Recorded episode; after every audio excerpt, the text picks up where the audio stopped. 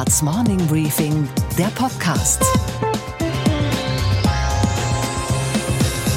Einen schönen guten Morgen allerseits. Mein Name ist Gabor Steingart und wir starten jetzt lustvoll und gemeinsam in dieses Wochenende. Heute ist Samstag, der 11. Mai.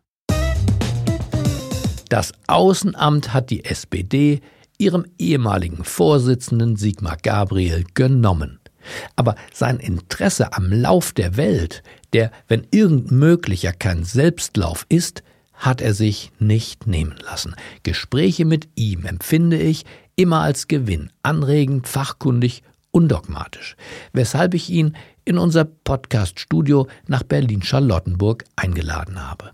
Unsere Themen? Naja, das sich verändernde Verhältnis zu den USA zum Beispiel oder die Entwicklung in China und dann die Frage aller Fragen. Wie genau definiert sich eigentlich unsere Rolle als Europäer zwischen diesen beiden Polen? Ich will dem Gespräch nicht vorgreifen, aber Gabriels Terminus von der strategischen Souveränität nicht zu verwechseln mit Neutralität, ist eine ernsthafte Betrachtung wert. Hier also das ausführliche Gespräch, das ich mit Sigmar Gabriel in der vergangenen Woche geführt habe.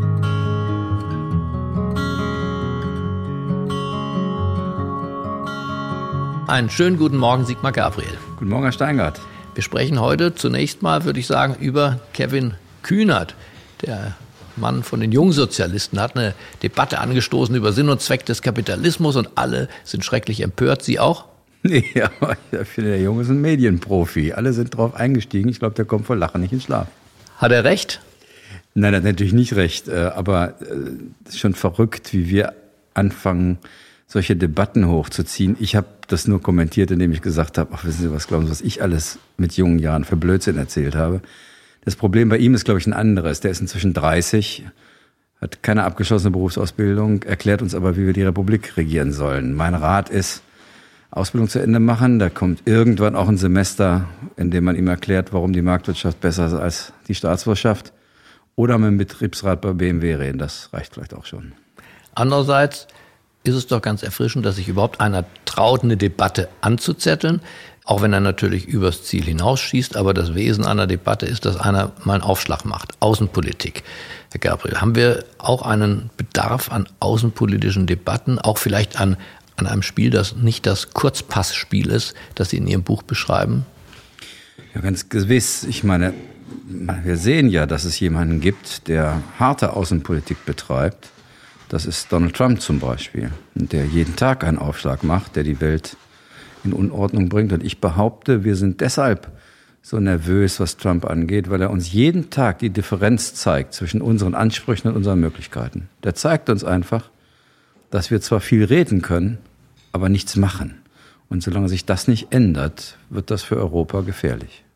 Ich habe neulich den schönen Begriff, da ging es um Religion, gelesen, Bastelreligion. Das heißt, die Menschen glauben nicht mehr das eine oder das andere, sondern basteln sich was zusammen. Ein bisschen was aus dem Buddhismus, ist äh, so schön esoterisch, entspannend, Meditation, ein bisschen was aus dem Judentum, aus dem Christentum, Bastelreligion. Wie sieht das aus bei der Außenpolitik? Da nimmt man sich doch als Außenpolitiker, wie Sie auch, die guten Bauteile und Gedankenteile von Menschen, die schon was vorgedacht haben. Also wie würde Ihre Bastel-Außenpolitik aussehen, wo Sie Ideen finden, die Sie für brauchbar halten? Es gibt eine Idee, wo Menschen zurückgreifen und sich etwas basteln, was am Ende allerdings, glaube ich, wieder zusammenfallen wird. Das ist der Rückgriff auf den Nationalstaat. Diese unübersichtliche Welt, dass man nicht mehr den Eindruck hat, dass da Ordnung herrscht, dass man sich nicht mehr orientieren kann, führt natürlich dazu zu einer Renaissance von etwas, was man kannte und kennt. Ein überschaubarer Nationalstaat, Rückzug dahin glaube, dass das weder wirtschaftlich noch politisch funktioniert. Die Frage ist nur, was bieten wir denn an an Regeln, an Verabredungen, an Sicherheit, an Orientierung? Darüber, glaube ich, muss, wenn ich Ihren Begriff aufgreife, gebastelt werden. Äh, sonst wird es mehr und mehr Menschen geben, die basteln an der Rückkehr zum Nationalstaat. Als Reaktion auf die verwirrte und verwirrende äh, Wirklichkeit, Rückgriff auf Vergangenheit, wir nennen es Populismus, aber man könnte es auch Restauration nennen. Ja, erstmal ist es nichts Falsches, sich über Vergangenheit zu verständigen. Für uns war die Vergangenheit so, dass wir als Westeuropäer, als Westdeutsche aus den bitteren Erfahrungen von Kriegen gesagt haben, wir müssen den Nationalstaat unter Kontrolle bekommen. Für Osteuropäer zum Beispiel ist der Nationalstaat in ihrer Geschichte etwas Befreiendes gewesen, weil dort der Nationalstaat immer ein revolutionärer Akt der Befreiung war, gegen die Besetzung von Preußen, Russen und Österreich, gegen die Besetzung von Hitler und von Stalin. Das Gleiche gilt fürs Baltikum. Und deswegen, wenn man sowas wie Europa und Außenpolitik zusammenhalten will, muss man sich immer auch in die Erinnerungen, in den Blick, in die Geschichte seiner Nachbarn, seiner Partner versetzen. Geografie, also wo lebe ich? Und Geschichte, was ist meinem Land und meinen Vorfahren passiert, bestimmen ganz stark den Blick auf die Gegenwart. Und auf einer Außenpolitik muss man darauf achten, dass man nicht glaubt, andere hätten immer den gleichen Blick, den man selber hat. Und wenn man was zusammen schaffen will, dann muss man den anderen respektieren. Man muss nicht zwangsläufig gut finden, was der macht. Aber man muss verstehen, warum der anders tickt. Es gibt viele Menschen, die sagen, lass uns doch endlich eine gemeinsame Politik mit Russland machen. Das wäre doch gut für die Welt. Die Wahrheit ist, das wird uns Europa um die Ohren fliegen, weil wenn die Polen und die Balten sehen, dass die Deutschen und die Russen ohne sie am Tisch sitzen, haben die die Erfahrung, dabei kommt nichts Gutes für sie raus. Also wird es eigene deutsche Initiativen zur Russlandpolitik geben dürfen? aber nie eine eigene deutsche Russlandpolitik, sondern es muss dann immer eine europäische sein.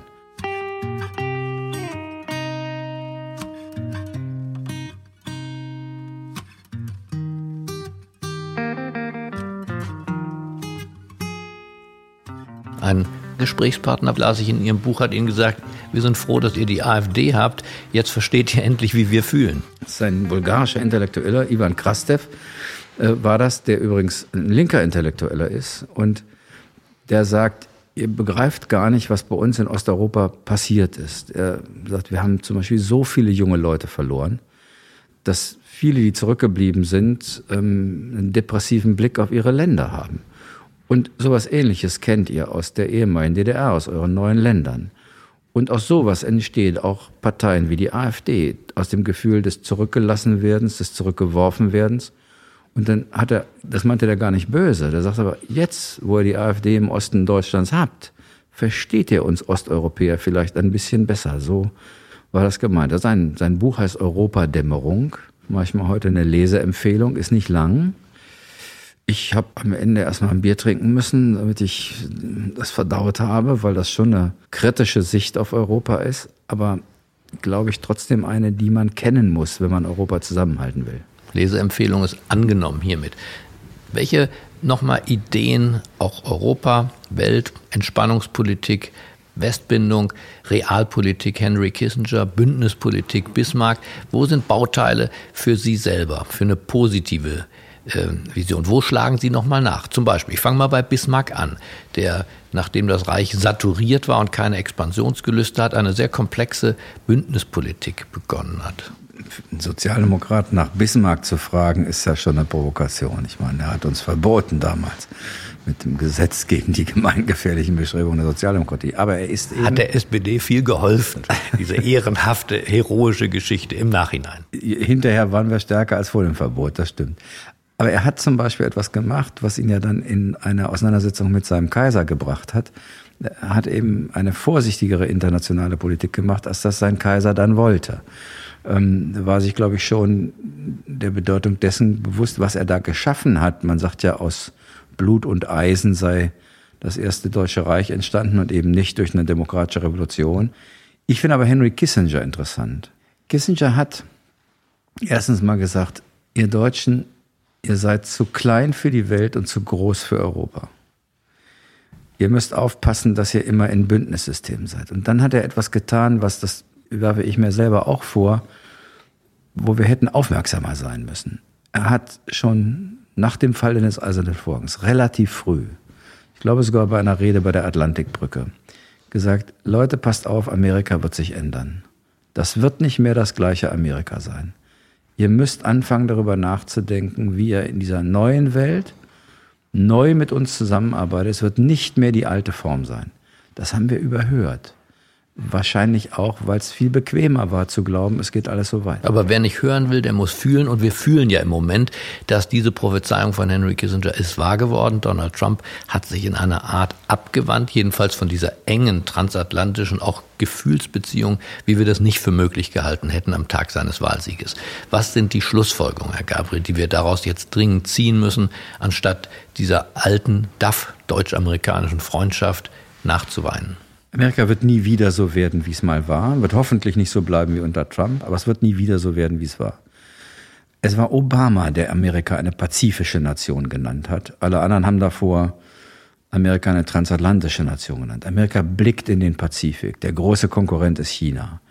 Und deswegen ziehen sie sich einen Teil aus ihren alten Aufgaben und Einflussgebieten zurück. Und das wird Zuwachs an Verantwortung für uns bringen. Und je schneller wir das lernen, umso besser. Je weniger schnell wir das lernen, desto hilfloser werden wir vor Entwicklungen wie Libyen, wie in Afrika stehen und nicht wissen, wie man damit umgehen soll. In der Vergangenheit haben die Amerikaner manchmal zum Guten, oft auch zum Schlechten dort eingegriffen. Dass wir unsere eigene Nachbarschaft nicht mehr anderen überlassen können. Das ist eine der ersten wichtigen Lehren und wir sollten das schnell lernen. Aber auch ja eine Chance. Wir nehmen das ja so mit negativem Zungenschlag immer zur Kenntnis, hat was Weinerliches, was Melancholisches, wenn wir das beklagen. Aber eigentlich ist es doch eine Riesenchance der Selbstertüchtigung und auch des Selbstgesprächs in Europa. Ich stimme Ihnen zu. Es wäre gut, wenn es so wahrgenommen würde. Zurzeit herrscht aber eher der, ich würde gar nicht sagen weinerliche, aber der ängstliche Ton vor. Was passiert da eigentlich? Spielen wir in dieser G2-Welt, China und USA, noch eine Rolle? Und mich wundert ja, dass wir im Europawahlkampf so wenig darüber reden. Mein Eindruck ist ein bisschen, wir lassen die Leute ratlos zurück vor der Europawahl. Es gibt eine Partei, die hat ein klares Profil, die will Europa abschaffen, die AfD. Das ist ein Programm für die Massenarbeitslosigkeit in Deutschland. Aber die anderen demokratischen proeuropäischen Parteien führen zurzeit jedenfalls immer noch so einen Wahlkampf, als ob sie ihre innenpolitischen Themen nach Europa verlängern. Also dann jetzt wird über den europäischen Mindestlohn geredet und über europäische Arbeitslosenversicherung. Ich will gar nicht sagen, dass das falsch ist, aber in Wahrheit geht es darum natürlich gerade nicht. Die Bundeskanzlerin nimmt gar nicht erst teil an diesem Europawahlkampffehler? Ich glaube, ein großer Fehler. Wir müssten doch jetzt über die Frage reden, was droht uns in Europa, nämlich dass wir nicht mehr leben können, wie wir leben wollen, weil andere die Spielregeln in der Welt bestimmen? Und was müssen wir machen, damit sich das ändert? Zum Beispiel, warum überlassen wir den Chinesen diese gigantischen Summen in Afrika zu investieren? Wir sind doch kein armer Kontinent. Auch in Europa zu investieren im Übrigen. Auch die das. neue Seidenstraße ist das größte Infrastrukturprojekt in Europa. Ja, also dass die Schienenverkehrsverbindung zwischen Belgrad und Budapest China baut und nicht wir, ist eine Schande. Insofern glaube ich, wäre es doch viel interessanter, jetzt über die Frage zu sprechen, was muss dieser Kontinent tun, damit er in der Welt eine Stimme hat? Man kann das auch ein bisschen pathetisch sagen, damit unsere Kinder in der Welt eine Stimme haben. Das werden sie nämlich nicht, wenn sie zersplittert sind. Nur wenn der Laden hier zusammenhält. Auch der Ausstieg Großbritanniens wird so ein bisschen genervt diskutiert. So lass doch die Briten gehen. Also weltpolitisch ist das so, dass Europa jetzt schon als Vegetarier wahrgenommen wird in einer Welt voller Fleischfresser. Wenn die Briten gehen, glaubt die Welt, wir sind Veganer. das mag individuell gesund sein, es ist verdammt gefährlich, wenn alle anderen Fleischfresser sind. Ich bin nicht dafür, dass wir auch Fleischfresser werden. Aber wir werden wohl sowas wie Flexitarier werden müssen. Wenn die gehen und wir keine Idee haben, wie wir zusammenarbeiten, wird Europa schwächer werden. Was ist das? Ein Flexitarier? Wie, wie lebt der? Das ist jemand, der sich sozusagen seiner Macht bewusst ist, auch bereit ist, sie im Zweifel einzusetzen, der, wenn in Libyen Konzentrationslager, die nennen wir dann vornehm Detention Center, aufgelöst werden, auch bereit ist, dort mit bewaffneten Einheiten hinzugehen und diese Mörderbanden zu verjagen. Äh, jetzt nicht in dem Konflikt mit Haftar, aber wenn es mal darum geht, mit einer nationalen Regierung der Einheit in Libyen solche finsteren Gesellen zu bekämpfen. Das werden die Amerikaner nicht mehr machen. Die Franzosen werden sagen, okay, aber nicht alleine. Äh, das ist jemand, der einsetzt seine diplomatischen Mittel, seine Mittel der Entwicklungshilfe der deutschen und europäischen Unternehmen, die Zinsen reduziert, damit sie in Afrika investieren können und das Risiko nicht bei ihnen bleibt. In Infrastruktur investiert, in Bildung investiert und einen Footprint in Afrika hinterlässt, der mehr ist als Angstschweiß vor Flüchtlingen.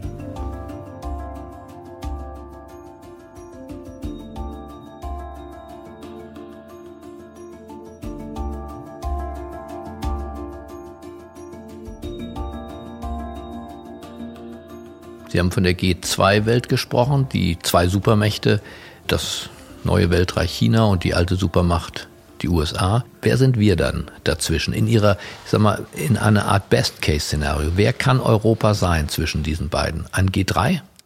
Das wäre der Best Case. Ich glaube nicht daran, dass Europa autonom sein kann von den Vereinigten Staaten. Es gibt so einen Begriff, der durch die Außenpolitik geistert, strategische Autonomie. Mir gefällt der Begriff strategische Souveränität besser, weil der ausdrückt, ich bin Herr meiner Entscheidung. Wir leben in Europa so, wie wir leben wollen. Aber ich will gar nicht autonom leben. Ich glaube, dass wir in der Welt besser aufgestellt sind, wenn wir mit den Vereinigten Staaten von Amerika eine neue Verabredung treffen können. Weil natürlich vieles von dem, was Trump an China kritisiert, ja durchaus richtig ist die Methoden, mit denen er versucht, das zu ändern, sind nicht richtig. Aber vieles, was China an Trump kritisiert, ist vielleicht auch richtig. Ja, und deswegen sage ich, mit Trump wird das schwierig sein, aber Amerika wird nicht so bleiben. Also Neutralität würden Sie sagen, also eine vergrößerte Schweiz, wie sie Peter Gauweiler uns empfiehlt, ist nicht das Ziel. Nee, das geht mit acht Millionen Einwohnern. Wenn das 80 Millionen Deutsche machen, wird das Europa spalten. Wäre ich Pole, würde ich als nächstes alles dafür tun, meine Bindung zu den USA zu stärken, weil ich nicht glauben würde, dass die Deutschen und die Franzosen für meine Sicherheit eintreten. Und Europa insgesamt, dann reden wir von über 300 Millionen Menschen, können die sich den Status der Neutralität, der Äquidistanz zu den Großen leisten? Ich glaube das nicht. Wir werden nicht neutral sein können zu Menschenrechtsverletzungen, zu Krieg und Bürgerkrieg in Afrika, weil wir sonst die Flüchtlinge noch mehr hier haben. Wir werden nicht neutral sein können, wenn eine große Macht wie Russland Grenzen verschiebt. Es gibt übrigens eine interessante Umfrage in einer Menge europäischer Länder. Da sind die Leute gefragt worden, wie sollen wir uns im Konflikt mit den USA verhalten? Antwort, die Mehrheit neutral. Wie sollen wir uns im Konflikt mit Russland verhalten? Antwort der Menschen, neutral. Selbst in Polen übrigens. Wie sollen wir uns im Konflikt mit China verhalten? Antwort der Menschen, neutral. Wer antwortet so? So antwortet man im Pensionsalter. Europa ist in Gefahr, im Rentenalter zu sein. Da will man nämlich mit neuen Konflikten nicht mehr konfrontiert sein, sondern die Lebensleistung des bisherigen Lebens genießen. Oder eine Gesellschaft im Stress, die Sie ja auch beschreiben. Wir sind ja eine von der Nachkriegsordnung in eine doch äh, relativ stressige Unordnung geraten. Mein Gefühl ist eher, dass wir glauben, dass es doch so, wie es hier in Deutschland ist, doch am besten so bleibt und wir uns raushalten sollen. Und wann immer man das glaubt, wird man schnell merken, und das hat was mit Altwerden zu tun, meinen Sie? Na, ich glaube, es hat was mit Saturiertheit zu tun. Es hat was mit natürlich auch demografischem Wandel zu tun. Es ist interessant, dass das überall in Europa so ist. Gedankliche Trägheit auch? Na, gedanklich jedenfalls die Sorge davor, mit diesen Wahnsinnsveränderungen in der Welt konfrontiert zu werden. Das ist doch besser, wir halten uns da raus. Als der chinesische Kaiser 1430 hat seine Schatzflotte eingemottet, die war bis dahin 300, 400 Jahre bedeutend. Und hat er gesagt, ach, wisst ihr was, wir sind eigentlich stark genug, wir wollen uns raushalten aus der Welt. Zeitgleich haben die Europäer ihre Schiffe auf den Seeweg nach Indien geschickt.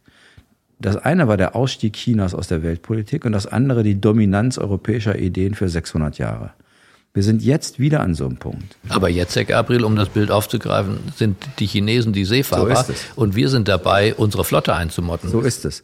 Die haben damals keine Risiken mehr schultern wollen, wogegen die Europäer Risiken geschultert haben, sind aufgebrochen in eine unbekannte Welt, in buchstäblich gefährliche Gewässer. Und heute sind wir die, die sagen, ach Mensch, das ist eigentlich zu unbekannt, zu neblig da draußen, die Wellen gehen hoch, lassen wir an Land bleiben. Und die Chinesen sagen, nee, nee, das ist eine interessante Welt und wir fühlen uns stark genug. Damals vor 600 Jahren fühlten sich die Europäer stark genug.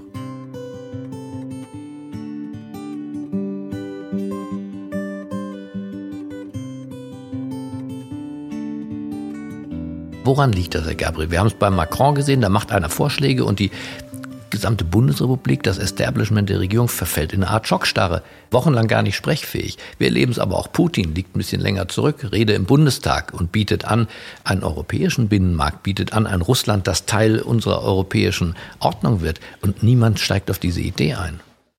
Putin und Russland ist vielleicht nochmal ein Sonderfall, weil er sich entschieden hat, dass die Macht zu erhalten am Ende für Später ihn. Später dann. Später nachdem er in der Tat vom, vom Westen alleine gelassen worden ist. Er hat keine Resonanz bekommen auf dieses Angebot. Es gab nie eine Idee, einen Marshallplan für Russland zu machen, nachdem die Sowjetunion zusammengebrochen ist. Im Gegenteil, George Bush und andere haben damals gesagt, warum? Wir haben doch gewonnen. Woher kommt diese deutsche Abstinenz, diese Verzagtheit, dieses Veganertum politisch in einer Zeit, die so aufregend ist, die so viele Chancen auch hat und die uns vom Weltkrieg doch jetzt mit sieben Jahrzehnten trennt? Also ich glaube, dass wir uns jetzt erstmal 70 Jahre lang, vor allen Dingen in Westdeutschland, daran gewöhnt haben, uns rauszuhalten aus der Welt. Wir sollten uns ja nicht einmischen. Der Gründungsakt der NATO war Americans in, Russians out, Germans down. Die ganze Idee der Europäischen Union war, binde die Deutschen so ein, dass sie genug mit der Wirtschaft zu tun haben, dann kommen die nicht auf dumme Gedanken. Die Amerikaner haben bewusst 70 Prozent der Militärlasten geschultert, weil sie gesagt haben, besser wir sind für die Sicherheit Europas zuständig. Wer weiß, was die Brüder damit wieder anfangen. Insofern, ich habe mal meinem amerikanischen Kollegen Tillerson gesagt, du guck mal, ihr habt uns 70 Jahre zu Peace erzogen. Du müsst ja nicht glauben, dass das morgen vorbei ist. Es gibt ja Gründe dafür, dass die Deutschen zurückhaltend sind. Und die Gründe sind auch gute Gründe. Trotzdem hat die Welt sich eben geändert. Und schon Willy Brandt, ehrlich gesagt, hat sich doch befreit aus dieser Rolle. Wir tun alles, was die Amerikaner für richtig halten, hat doch eine eigene Entspannungspolitik entwickelt, die erst später dann umgekehrt lief es, Amerika übernommen hat. Na, so ganz stimmt es nicht. Er konnte die machen, weil Kennedy die Peace-Rede gehalten hat. Kennedy äh, hat in der gleichen Zeit gesagt, Konfrontation mit Russland bringt nichts. Äh, es gab den Harmel-Bericht des belgischen NATO-Generalsekretärs, der gesagt hat, wir müssen verteidigungsfähig sein, aber wir müssen ehrlich gesagt auch Entspannungs- und Dialogangebote machen. Dennoch hat Brandt sich ein Stück Souveränität genommen und gegriffen und eine ausformulierte tatsächliche Entspannungspolitik vorgelegt, wie es sie in Amerika vielleicht als Idee, als Soundbites des Präsidenten, aber bestimmt nicht als Konzept Nein. gab. Das war der Beginn einer neuen europäischen Sicherheitsarchitektur, die den Russen und den Polen die Sicherheit geben sollte, dass Deutschland nie wieder Grenzen verrücken wird. Das ist die Voraussetzung der deutschen Einheit gewesen. Leider ist diese Sicherheitsarchitektur kaputt. Und auch in der NATO wird heute nur noch über Aufrüstung geredet und nicht über den zweiten Teil, Entspannung und Abrüstung und Dialogangebote. Das ist bitter. Und was Deutschland und Frankreich angeht, kann ich nur sagen, ich verstehe das nicht, warum die deutsche Bundesregierung zu allen Vorschlägen von Macron praktisch nichts sagt. Der Helmut Kohl wäre dahin gefahren, sofort, der Helmut Schmidt auch. Und hätte gesagt, pass auf, ich bin vielleicht nicht mit allem einverstanden, was du machst, aber die folgenden fünf Dinge machen wir jetzt mal gemeinsam. Damit fangen wir an. Der Helmut Schmidt, mir hat er mal erzählt, er ist in der Luft umgedreht aus Washington kommend und nicht in Bonn gelandet, sondern in Paris. Überraschend, unangemeldet ist er in den Élysées zu Giscard d'Estaing, um eine Idee, ich glaube, es ging um die Währungspolitik mit ihm zu diskutieren. Ich weiß nicht, warum das heute so schwierig ist, warum wir ähm, eine Bundesregierung haben, die sehr, sehr zögerlich ist. Und dann, was auf dem Papier steht, sagen wir, da wird dann irgendwie so getan, als ob man sich einig sei. Ich würde mir zum Beispiel wünschen, wir hätten die Idee von Macron aufgegriffen, einen europäischen Sicherheitsrat zu bilden, damit wir Europäer mal lernen, uns über sicherheitspolitische Fragen zu unterhalten.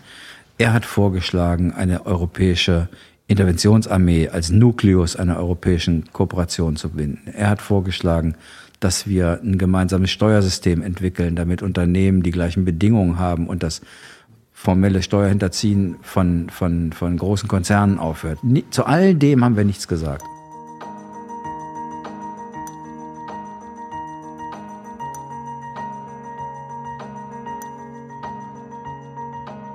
Haben wir überhaupt noch Außenpolitiker? Oder ist diese Typus, diese Klasse, die sich ja auch immer als was sehr Edles im Bundestag empfunden hat, ist dieser Typus Außenpolitiker vielleicht im Aussterben begriffen? Nein, es gibt eine ganze Reihe Kollegen, die sich mit Außenpolitik ganz engagiert befassen in allen Parteien. Was wohl der Fall ist, und das hat vielleicht was mit der deutschen Einheit zu tun. Bis zur deutschen Einheit war Außenpolitik auch eine Überlebensfrage für Deutschland. Und deswegen war es ein ganz wichtiges Politikfeld, wo auch Politiker ihre Karriere darauf ausgerichtet haben. Das war einfach existenziell. Westdeutschland konnte ohne eine gemeinsame Politik im Westen und die Entspannungspolitik nicht existieren. Verlässlichkeit war wichtig. Und es gibt natürlich das Abwandern der Außenpolitik in das Kanzleramt die Absorptionsfähigkeit, dass heute ganz viel zwischen Regierungschefs und Chefinnen gemacht wird, hat ein Stück dazu geführt, dass die Außenpolitik an Bedeutung verloren hat. Das muss man aber nicht so beibehalten. Auch Ihre Partei wirkt heute nicht wie ein Energie- und Kraftfeld in diesem Bereich, oder? Ich bin immer sehr zurückgehalten, wenn ich mich zu meiner Partei äußere. Ich glaube jedenfalls, um nochmal zum Europawahlkampf zu kommen, dass ich mir eine SPD, aber ich gebe zu, auch eine CDU wünschen würde, die über die Frage Europas in der Welt reden würde und was wir Deutschen dafür tun müssen, dass wir als Europäer quasi Interessenvertreter unserer Bürgerinnen und Bürger in der Welt werden. Stattdessen machen wir einen Europawahlkampf als Verlängerung der Innenpolitik. Wir reden unglaublich viel über Werte. Das ist auch okay. Aber ich glaube, jetzt geht es auch um Interessen. Das ist kein Widerspruch. Ich glaube, dass man schon sagen kann, wir werden wirtschaftlich nicht überleben, wir werden keine Arbeit hier haben, wir werden keine gut bezahlte Arbeit haben, wenn wir Europäer nicht zusammenhalten und zum Beispiel viel mehr in Forschung investieren, viel mehr bereit sind, Risiken zu schultern, unsere Infrastruktur besser zu machen. Mein Gefühl ist, wir sind immer noch in dieser alten Rhetorikschleife von Werten, guck mal, und stellen doch fest, dass das jedenfalls die Leute jetzt gerade nicht dazu bringt, wählen zu gehen. Aber woher soll eigentlich die, die Antriebskraft kommen? Der Brexit, haben wir gesagt, wird als lästig empfunden. Trump wird skeptisch und kritisch gesehen, aber Trump wäre doch ein Weckruf an, an alle hier. Ja, aber eben nicht nur, indem man sagt gegen Trump, sondern indem man auch versteht, erstens, was macht ihn populär? Der hat auch Wähler zu Hause. Und das hat ja was damit zu tun, dass die anderen demokratischen Parteien den Zugang zu diesen Wählergruppen verloren haben. Das gibt's ja bei uns auch. Das Zweite ist, wie antworten wir denn nun eigentlich? Gibt es sowas wie eine Trump-Doktrin, auf die wir antworten sollten? Und wenn ja, wie würden Sie diese Trump-Doktrin beschreiben? Seine äh, Doktrin ist ja America First. Er will kein oder er braucht keine Alliierten. Ich glaube, dass die Mehrzahl der Amerikaner die Tatsache, dass Amerika Partner und Freunde hat, hochschätzt. Und ich glaube, dass das auch immer noch so ist. Das ist ein Land mit Alliierten. Gucken Sie sich mal China an, hat keine Alliierten. Russland, keine Alliierten. Europa hat Alliierte. Das ist ein großer Unterschied. Den Amerikanern ist es nach 1945 gelungen, Alliierte zu schaffen, Partner zu schaffen in der Welt, nicht alleine in der Welt zu sein. Davon haben wir sehr profitiert. Ich glaube, dass das ein unschätzbarer Wert ist. Und man muss ihm den entgegenhalten. Ich finde diesen Begriff Multilateralismus, der stimmt, aber den versteht auch in Wahrheit kein Mensch. Sondern dass man gemeinschaftlich dafür auftritt, dass die Welt nach Regeln und nicht nach dem Recht des Stärkeren funktioniert dass die Stärke des Rechts die Welt regieren soll und nicht das Recht des Stärkeren. Das muss man ihm entgegenhalten.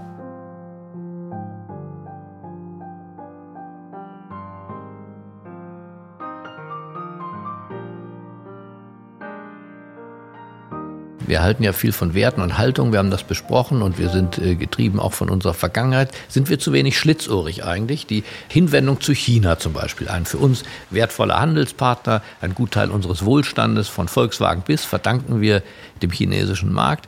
Trump äh, lässt die Chinesen links liegen, bekämpft sie. Ergibt sich daraus für eine, ich sag mal, schlitzohrige Außenpolitik nicht auch eine Chance? Ich weiß nicht, ob man es schlitzohrig ne-, nennen sollte, aber sich an Interessen orientieren. Nicht jetzt nationale egoistische Interessen, aber die europäischen Interessen versuchen zu definieren. Mir kommt das zu kurz. Wir geben uns zufrieden, indem wir Moral hochhalten und währenddessen verschieben andere die Machtachsen. Wir beklagen die Unzulänglichkeit der Welt, in der gleichen Zeit verschieben sich die wirtschaftlichen, die politischen, die militärischen Achsen. Und ich glaube, wir werden als Europäer wesentlich stärker unsere Interessen definieren müssen. Das ist manchmal nicht einfach, weil Frankreich weniger exportorientiert ist, weniger abhängig ist von China als wir. Mal so eben Exportzölle oder Zölle fordern, ist für Frankreich einfach. Für uns ist das ein Problem, weil die Chinesen werden antworten und sie werden sich die deutsche Autoindustrie aussuchen. Dann haben wir hier ein echtes Problem. Insofern Schlitzohrigkeit im Sinne von, ich muss schon die Balance halten. Im Sinne von Deng Xiaoping.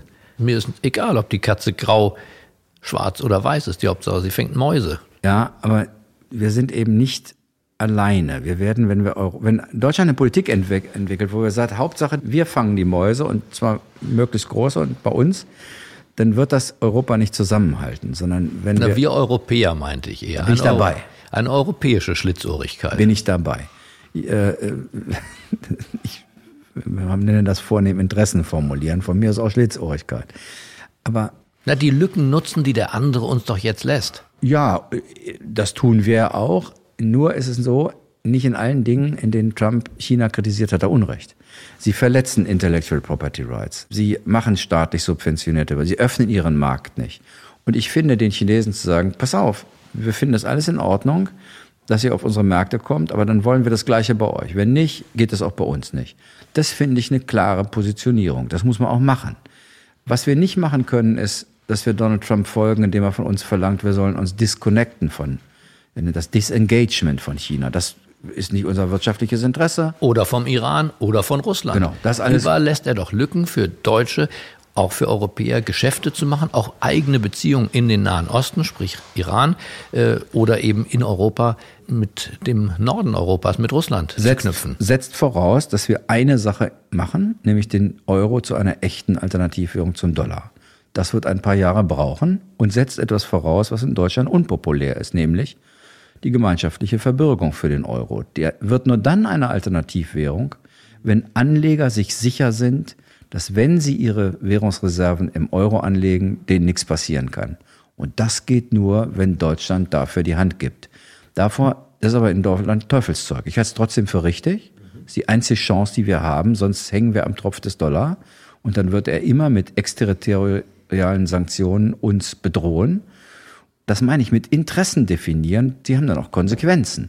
Das heißt eben, dass man eine solche Währungspolitik betreiben muss, die uns unabhängig macht. Und dann auch mal durchziehen, auch Konflikte mit den USA riskieren, wie beim Iran? Ja, aber man muss dann eben auch die Instrumente dafür haben. Zurzeit haben wir die nicht. Zurzeit machen wir dicke Backen, aber können nicht pusten. Und deswegen glaube ich, werden wir schon sowas entwickeln müssen, ohne dass wir jetzt auf jede Provokation von ihm hereinfallen. Also das, glaube ich, darf man auch nicht machen. Aber dieses entlang der europäischen Interessen arbeiten und nicht nur Werte hochhalten, die sind, wie gesagt, auch wichtig und die darf man nicht vernachlässigen, aber europäische Interessen, Industriepolitik. Oder Werte in Politik übersetzen. Wäre so ja auch schon was. Ja, und die Voraussetzungen dafür schaffen, dass wir überhaupt gehört werden. Und das werden wir nur, wenn wir wirtschaftlich erfolgreich sind. Wenn Sie zum Chef der Atlantikbrücke gewählt würden, der erste Sozialdemokrat auf diesem Posten, dann müssen sich die Amerikaner auch auf eine etwas maskulinere, robustere, europäischere Stimme, Tonalität einstellen, richtig? Nein, das ist nicht der Job der Atlantikbrücke. Das wäre der Job der Bundesregierung und der europäischen Politik. Die Atlantikbrücke hat in sich auch immer Konflikte ausgetragen. Damals zum Beispiel sind Sie nicht auf einen zu sprechen gekommen. Am Anfang war Kissinger gar nicht so richtig begeistert über das, was Willy Brandt, der die Atlantikbrücke unterstützt hat, oder Helmut Schmidt getan haben. Aber das ist, sie ist ja keine originär politische Institution.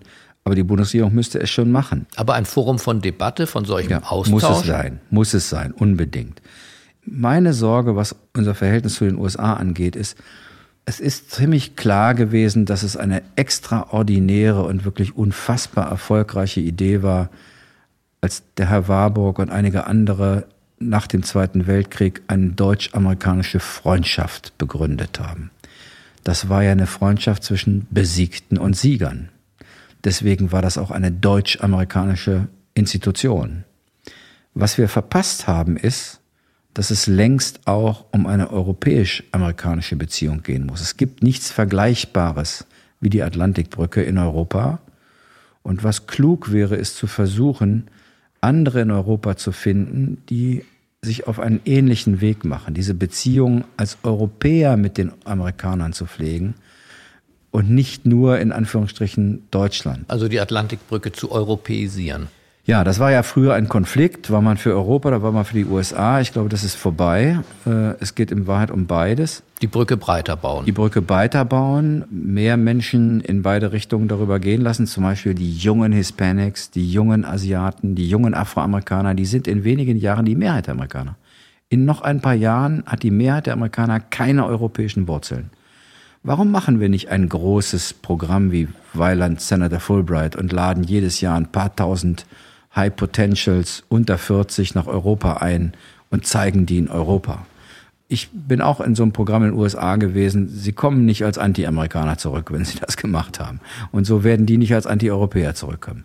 Das sind Dinge, finde ich, die müssten wir auf den Weg bringen. Und die Position, die Sie jetzt anstreben, füllt ein Sigmar Gabriel aus? Ich kann Ihnen die Frage nicht ersparen. Oder ähm, ergibt sich nicht aus den Gedanken, aus dem, was Sie geschrieben haben, aus all dem auch die Lust am Gestalten? Das ist so, aber die Möglichkeit gibt's eben nicht, äh, weil meine Partei sich anders entschieden hat. Und das ist ja nicht so, dass man nur im Ministeramt Politik betreiben kann. Aber Parteien sind ja wankelmütig. Ja, manchmal zu sehr. Also mir macht das, was ich jetzt mache, eine Menge Spaß und füllt mich auch aus. Ich habe auch ein, bin auch in Harvard noch, was mich mit den Amerikanern noch ein bisschen mehr zusammenbringt. Aber mich treibt wirklich um meine Sorge, dass wir verpassen, dass die Zeit sich gewaltig ändert. Ich war vor ein paar Wochen, vielleicht sage ich das am Ende mal als warnendes Beispiel, war ich in Venedig. Wunderschöne Stadt. Wunderschöne Stadt. 30 Millionen Besser als Nordkorea, wo Sie auch kürzlich ich, waren. Ich bin von Nordkorea über Venedig nach Hause geflogen. Das war so Recreation Zone. Goslar ist ja so in der Mitte zwischen beidem. Aber deutlich näher an Venedig. Und als ich mir das angeguckt habe, habe ich gedacht, guck mal, das war eine Stadt, die hat vom Mittelalter bis in die beginnende Neuzeit, war das eine Handelsmacht, eine militärische Macht. Die ganzen Handelsströme gingen von Byzantinischen Reich, von Ostrom nach Westrom, alle über Venedig. Die hatten, hatten eine kluge Politik gemacht. Wann sind die eigentlich verschwunden? Als sich die Handelsachsen verschoben haben, vom Mittelmeer in den Atlantik. Als die Seewege nach, in den Atlantik entstanden sind. Und das haben die nicht gemerkt. Und am Ende ist rausgekommen ein schönes Museum, 30 Millionen Touristen, ganz viele Chinesen, kaum noch Venezianer. Und jetzt verschieben sich die Handelsachsen erneut. Vom Atlantik in den Pazifik. Und ich glaube, wir müssen aufpassen, dass es uns nicht irgendwann so geht wie den Venezianern. Mit Handelsachsen verschieben sich politische Achsen und Machtachsen. Und da dürfen wir Europäer nicht glauben, das sei für uns uninteressant. Deswegen ist diese Neutralitätsfrage so gefährlich. Wer glaubt, das ginge uns nichts an, der landet im Museum.